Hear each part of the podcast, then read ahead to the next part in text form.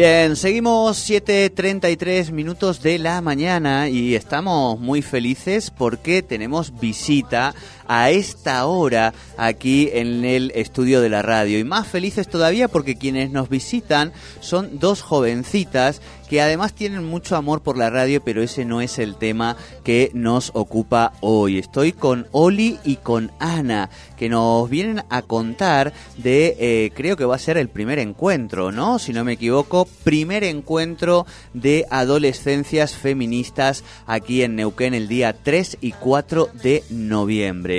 Oli, Ana, muy buenos días, ¿cómo están? Bienvenidas aquí a Tercer Puente. Buenos días, ¿cómo estás? Gracias por darnos la invitación a, a que contemos un poco sobre este encuentro. No, por favor, una alegría, una alegría recibirlas. ¿Qué tal, Oli? Hola, ¿cómo están? Muchas gracias. Sí, exactamente como dijiste, es el primer encuentro que se hace, por lo menos acá en Neuquén. No te podría decir si en Argentina, pero sí es el primer encuentro que se hace acá en Neuquén de adolescencias feministas. Muy bien. Bueno, me imagino que esto tiene un poco que ver. Eh, Oli y Ana son dos personas que hacen radio. Eh, yo las conozco porque están en un programa hermoso que se llama ADN de Radio y Televisión del Neuquén, que todos los jueves entre las 8 y las 10? Sí, Entre las 8 y las 10 exactamente. también. Perfecto, Sí. perfecto. No sabía si era un horario más pronto, no. 8 hasta las 22. Son dos personas que están muy comprometidas con su realidad, con su sociedad, que están con muchas ganas de hacer muchas cosas y entiendo que alguna o las dos participó y se fue al encuentro nacional eh, de mujeres y disidencias allí en Bariloche.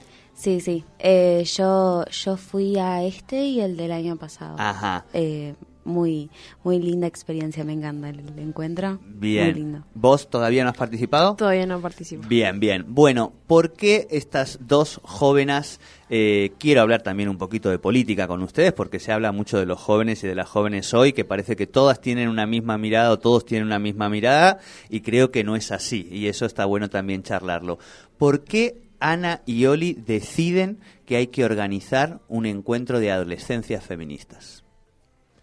Eh, creo yo porque es un espacio donde podemos estar como la radio, justamente eh, espacios donde nos podemos expresar, donde podemos hablar temas que capaz que la radio no tanto, porque tenemos que, que ser un poco tenemos que estar en el punto medio, por así Claro. decirlo, y acá podemos hablar de todo y justamente para luchar más por nuestros derechos, eh, por los derechos adquiridos, eh, justamente ahora que se habla mucho de la ESI, de perder la ESI, eh, luchar para que no se pierda la ESI, eh, me parece que ¿Por qué, por qué- porque es- me encanta justamente esto, ¿por qué es importante para ustedes? ¿no? Porque a veces escuchamos a los docentes, a los gremios, a este, los adultos, vamos a decir, poniendo palabras por ustedes, entonces a mí me encanta que me cuenten ustedes por qué, eh, qué, qué ha representado la ESI, qué implica ca- charlar de esos temas en, en el aula, ¿no? Y para mí es. Es. eh, no. Es, es importante porque nos ayuda a. ¿Cómo es esto? A poder. eh, a, poder saber, se podría decir, a poder diferenciar distintos tipos de violencias. Yo mucha ESI no tuve, la verdad. Lo único que sé de ESI así es eh, lo que me brindaron espacios afuera de la escuela. Claro. Eh, y eso que no, no hace poco que esté la ley. Eh, y me parece que hay que seguir luchando para que se, para que se dé en las escuelas. Ahí va. Bien. ¿Ana? Yo creo que es importante la ESI porque eh, te apre- aprendes a autoconocerte, que es algo importante. También, ah, bueno, aprendes las diferentes violencias. No solamente es importante aprender a, a cuidarse de a las enfermedades, eh, también es importante, creo que se den estos espacios para hablar de cosas que por ahí son tabú todavía. Eh, menstruación, ujú. entonces me parece que es, es importante. Creo que también sigue siendo un poco tabú porque, como decía Oli, no en todas las escuelas se da ESI. Creo que nada más en escuelas privadas, escuelas públicas no conozco que se dé ESI. Entonces me parece que es, es importante que se dé. Bien, bien. Estamos hablando con Oli y con Ana, dos adolescentes. ¿De qué edades? 15, 15 y 16. 15 y 16 años que nos han venido a visitar aquí al estudio de la radio, nos han contactado, este, bueno, por supuesto con adultos responsables y están organizando para el 3 y 4 de noviembre este primer encuentro de adolescencias feministas, donde nos cuentan, por ejemplo, la importancia de poner en valor la ESI, pero me imagino que hay otros temas que van a tratar de, de abordar en ese encuentro, ¿verdad? Sí, eh, van a haber bastantes.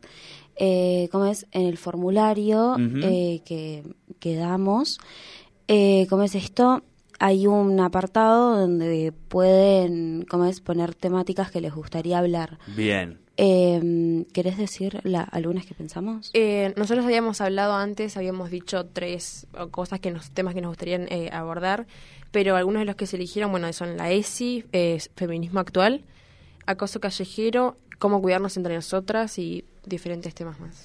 ¿Cómo es el tema del acoso callejero para ustedes, en las edades de ustedes?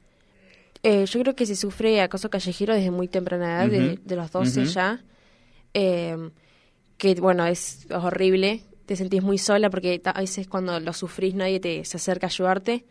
Entonces me parece que es importante acompañar a esas chicas, a la, mayoría de las chicas que, lo sufren desde temprana edad ya ayudarlas. Y también tener una ayuda o ver qué se puede hacer para cuando una persona está sufriendo y cómo acompañarla en ese momento. Claro, eh, esto también entiendo que tiene que ver el cómo cuidarnos entre nosotras, ¿no? Que es otro de los de los ítems Sí, sí. Bien, eh, y en ese sentido eh, se van a encontrar, este encuentro va a ser en la planta campamento número uno. Esto entiendo que es ahí, cerquita del río, de mi barrio por lo menos, este campamento uno, precioso el lugar. Allí se van a encontrar. ¿Quiénes pueden participar de este encuentro? Bien, eh, las edades son de 13 a 18, 19 años. Bien. Eh, y el, el radar, por así decirlo, de la gente es de Neuquén, Plotier, eh, y Cipoletti. Bien, bien. O sea, el, Alto Valle, pero le sumamos Río Negro, claro. que también es importante y que es una localidad grande en ese sentido. Aquí, por lo que veo en el, en el flyercito, es que también, eh, bueno, tienen todo preparado. Escúchame, el Google Forbes, este, la información de dónde es, las fechas y eh, todo lo que tienen que llevar. El alojamiento se pueden quedar a dormir, la idea es que se queden allí, que hagan fogón a la noche, no sé cómo son esas, esas cuestiones, cómo la están armando. Y después, imagino que van van a tener comisiones de trabajo, van a estar reuniéndose, hablando estas distintas distintos temas y sacando como algunas conclusiones. ¿Cómo, cómo sería? ¿Cómo se lo imaginan? Eh, se van a dar diferentes charlas. Estamos, quiero decir que estamos acompañados por la revuelta que nos está ayudando. Ahí va a llegar, exacto. Eh, sí. Y hay personas que saben de bueno temas y de estos temas como la ESI y nos van a estar dando charlas. No sé si querés contar vos bien, que sabes más. eh, bueno, van a ver, eh, estábamos pensando en que haya un debate también, eh, que lo vamos a ir armando eh, con, ¿cómo es esto? Con la chica que nos haga la charla, porque lo pensamos no tanto como una exposición de alguien hablando, sino como que sea más un debate donde se puedan compartir ideas con información. Eh, como es esto, también van a, estábamos pensando hacer eh, como postas que queden fijas, que se hablen de los temas, pero que no sea tanto como una charla en sí, sino postas fijas. Claro, claro, claro. Y después un poquito de recreación, de esparcimiento, de ocio, de, disfrutar y demás. Eh, me gustaría, como decíamos, eh, charlar un poquito también ustedes, porque todas estas cuestiones de organización social tienen una dimensión política, ¿no? Y estamos en un proceso electoral. Entiendo que las dos, eh, no, 15 y 16, hay una, ¿quién tiene 15? Yo. Ana, vos no votaste. ¿Vos votaste, Oli? Yo voté. Vos votaste. ¿Primera vez que votaste? Eh, voté en las PASO y en estas. Y en estas, exactamente. Bueno, y ustedes estarán viendo, entiendo que no mucho, no, no ven mucho la televisión, los canales de aire, esas cosas de la modernidad viejas, pero sí se enteran que efectivamente eh, hay un candidato, el, eh, Javier Milei, que ha sido uno de los que más votos ha sacado, el segundo, eh, que viene con posicionamientos, por ejemplo, con mucha crítica ¿no? a las cuestiones de la ESI y del feminismo, pero que además lo que hacemos los analistas, los periodistas, los analistas políticos es ver que y construir una imagen y una representación de que como todos los jóvenes están con Javier Milei. ¿Ustedes piensan que sí, que no? ¿Cómo es esto? Para mí no. Eh, no, no todos y todas estamos con Milei. Eh, como es, tengo mi grupito de amigos que es una mitad que está con Milei y otra que no. En mi aula pasa lo mismo. Eh, es muy hay hay muchos jóvenes adolescentes que no que no que no son parte de mi ley porque nos ponemos a pensar un poco y no no copan mucho las ideas que digamos Sí, yo creo que lo mismo, creo que está bastante dividido. ¿Y cómo y, han hablado estos días, imagino, digo, de, que estamos todos un poco hablando, a quién se va a votar, a quién no, más o menos vos decías, bueno, la mitad y la mitad. Eh, ¿y, qué, ¿Y qué debaten, digamos? ¿Cuáles, ¿Cuáles son los planteos de la gente que banca, de los compañeros, compañeras que bancan a mi ley y cuáles son los argumentos de, quienes no los bancan, vamos a decir? Eh, bueno, tengo una amiga que se fue a vivir a Estados Unidos un tiempito y los papás odian a Massa, básicamente. Entonces eh, estábamos hablando de eso, de que ella, ella dice que Massa es una porquería, porque, ¿cómo es esto? Porque ahora eh, trabajando de economista, eh, no hace nada, que nos vamos a hundir más y si, ¿cómo es esto? Si Massa gana. Y, y por ahí, y los compañeros, va, más los varones, eh, hay, eh, ¿toman algunos de estos argumentos de mi ley con respecto a criticar la ESI o a criticar eh, el feminismo y esas cuestiones? Mm, no, por lo menos en mi aula, no. ¿Ana? No, yo la verdad que todavía no voto, así que mucho de estos temas no hablamos. No se habló demasiado en, tu curso todavía. Bien, bien. Pero bueno, para nosotros es eh, nos preocupa porque vemos que efectivamente pareciera que estaban todos los jóvenes, todas las jóvenes este, acompañando esos planteos y mm, vemos que no, que hay gente que se está organizando, que tiene otra mirada y que entiendo esto, Oliana, que tiene que ver también eh, con un poco esta mirada más de derechos, de defender los derechos, de promover los derechos y demás. ¿Es así? Y sí. Justamente sí. Sí, es para que sigan estando estos derechos que, que luchamos para que estén, que, sigan estando. Y conseguir más. Ahí quería llegar, porque una cosa es, eh, digo, defender lo que uno tiene, pero además ustedes, digo, son adolescentes, tienen que tener una agenda propia de reivindicaciones, ¿no? Esos nuevos derechos, ¿con qué tienen que ver? A ver, esos, esos nuevos derechos, digo, ¿qué cosas les, les atraviesan un poco más a ustedes eh, que por ahí son importantes? Entienden que no solo es que ya hay que defenderlas porque están, sino que hay que promoverlas, que sería mejor que haya este, más presencia del Estado en algunos temas, que se pueda trabajar la ESI este, de otra manera y obligatoriamente en todas las clases. No sé, esas cuestiones me las dirán ustedes. Sí, em, creo que yo voy bastante con, con la ESI. Em, es un tema que, que me atraviesa bastante, creo. En mi aula, ¿cómo es esto? Somos todos adolescentes 15, 16.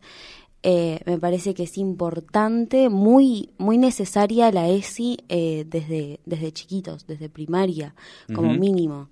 Eh, ¿Cómo es esto? Porque la ESI no solo habla de la cuestión sexual, sino también de los tratos eh, y todo eso. Me parece que hay que luchar más con la ESI eh, como mi ley, que la quería sacar. Claro. Eh, como es, me parece que es súper importante. Bien, bien